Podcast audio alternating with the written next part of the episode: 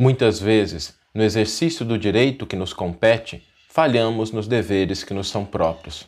Mas há um direito cujo exercício nunca falha.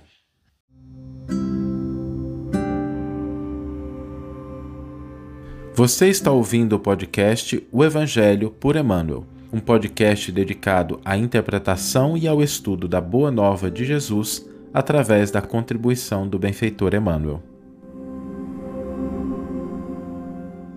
A nossa reflexão de hoje é sobre o exercício dos nossos direitos.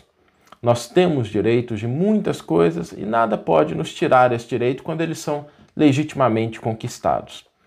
Mas é preciso lembrar que, às vezes, no exercício dos nossos direitos, que são legítimos, né, aqueles que derivam realmente do esforço, da conquista, do trabalho, às vezes a gente erra um pouquinho, esquecendo alguns deveres que estão presentes, mesmo quando a gente está exercendo os nossos direitos. Porque, na hora de exercer o direito, principalmente quando diz respeito a outras pessoas, é preciso que a gente considere a condição da outra pessoa, que a gente considere o seu nível de entendimento, as suas possibilidades, para que a gente possa, no exercício do nosso direito, não deixar de cumprir alguns deveres. Às vezes, por exemplo, a gente tem o direito de pedir alguma coisa para alguém. Está dentro do direito a gente pedir que a pessoa se comporte dessa ou daquela forma, quando a gente tem alguma posição de autoridade, de responsabilidade. Mas é preciso também que a gente não fira a espontaneidade, porque às vezes a gente quer que a outra pessoa se comporte de um determinado momento, de uma determinada forma, mas a maneira como a gente exerce esse direito de pedir faz com que a pessoa haja não por espontânea vontade, mas atendendo a uma obrigação pela nossa imposição.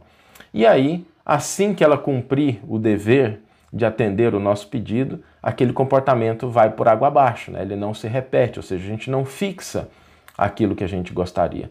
Às vezes a gente vê isso muito na nossa relação de pais e filhos, quando a gente tem o direito de pedir determinadas coisas para os nossos filhos, determinada conduta, isso é legítimo, mas às vezes na forma em que nós pedimos isso, a gente ao invés de incitar no coração, na alma dos nossos filhos o interesse por aquilo que, no nosso ponto de vista, e às vezes está correto, é o melhor, a gente gera uma rejeição, uma coisa que vai ser cumprida só temporariamente. Às vezes a gente tem o direito de advertir alguém.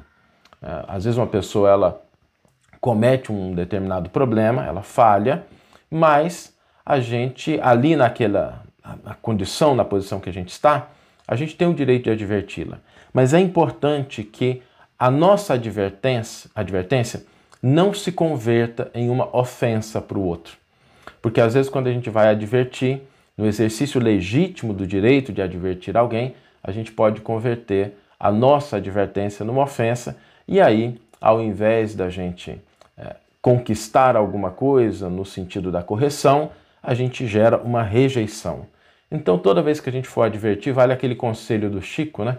Colocar uma gota de verdade no litro de amor, para que no exercício do direito legítimo de advertir, a gente não fale no dever que a gente tem de não ofender, de não desestimular uma pessoa que está empreendendo uma determinada atividade. Às vezes a gente tem o direito de analisar, de analisar pessoas, circunstâncias, situações, mas que a gente nunca se paralise só na análise, para que a gente não tenha um coração engelado, frio e que a gente possa também sentir com o outro. Né? A gente tem o direito de analisar, mas a gente tem que ter o cuidado também para que esse exercício do direito de análise não nos converta num bloco de gelo. Né? A gente tem o direito de corrigir, e esse é um dos direitos mais complicados de se exercer.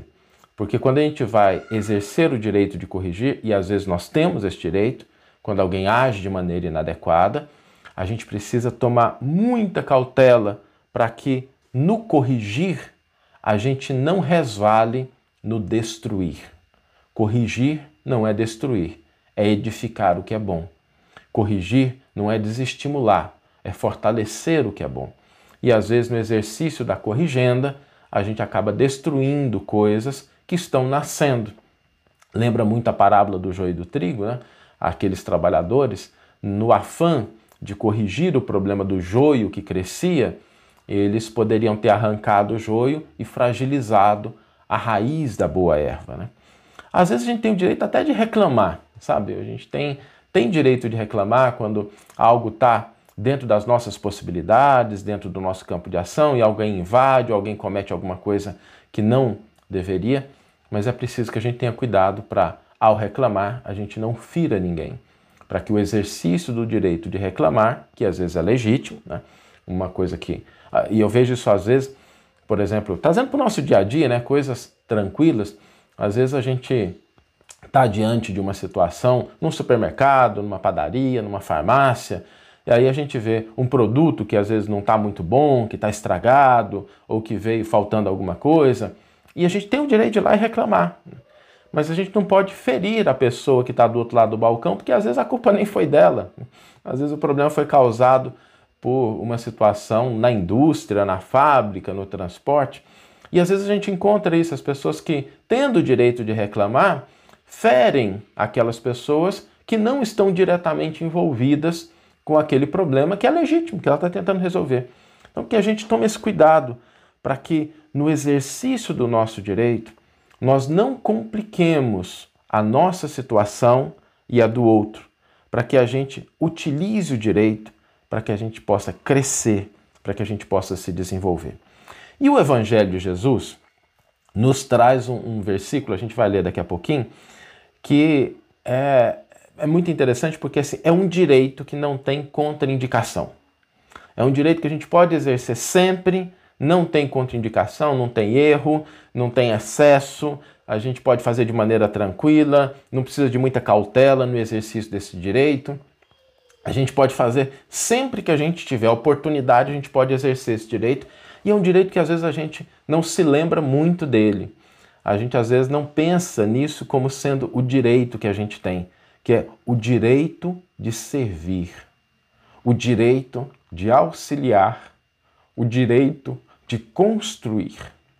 Esse direito de auxiliar, de construir, de servir, é um direito que a gente pode exercer sem problema, sem contraindicação. A gente pensa nas nossas circunstâncias, nas nossas oportunidades, como não envolvendo esse direito. Mas, gente, ter a oportunidade de servir, de auxiliar, às vezes quando a gente tem o direito de realizar alguma, outro, alguma outra coisa, a gente também tem o direito de auxiliar e a gente precisa tomar posse desse direito. Entender que quando eu tenho a oportunidade de auxiliar, é porque Deus me concedeu esse direito. Eu posso ajudar, eu posso contribuir, eu posso edificar que a gente possa no dia de hoje exercer um pouquinho esse direito de auxiliar, de servir, de construir.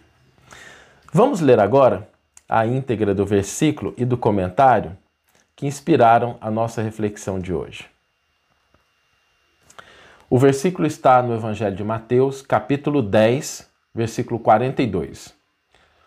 E Mateus registra uma fala de Jesus que é muito bonita, que ele diz assim: e quem der de beber um só copo de água fria a um destes pequeninos, na qualidade de discípulo, amém vos digo que de modo nenhum terá perdido a sua recompensa.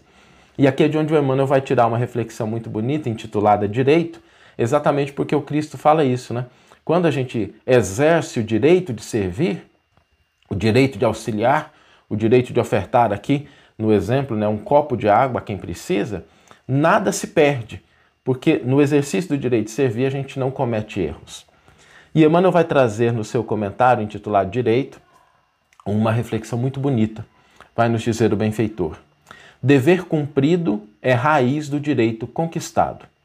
Entretanto, em todas as circunstâncias da vida, identificamos os mais diferentes direitos.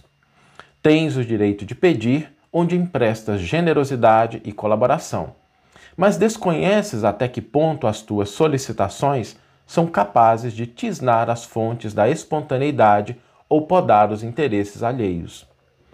Usufruis o direito de advertir nos setores em que trazes o encargo de ensinar. Contudo, é preciso hajas adquirido imenso patrimônio de amor para que a tua correção não se transforme em ofensa ou desencorajamento nos outros. Guardas o direito de analisar.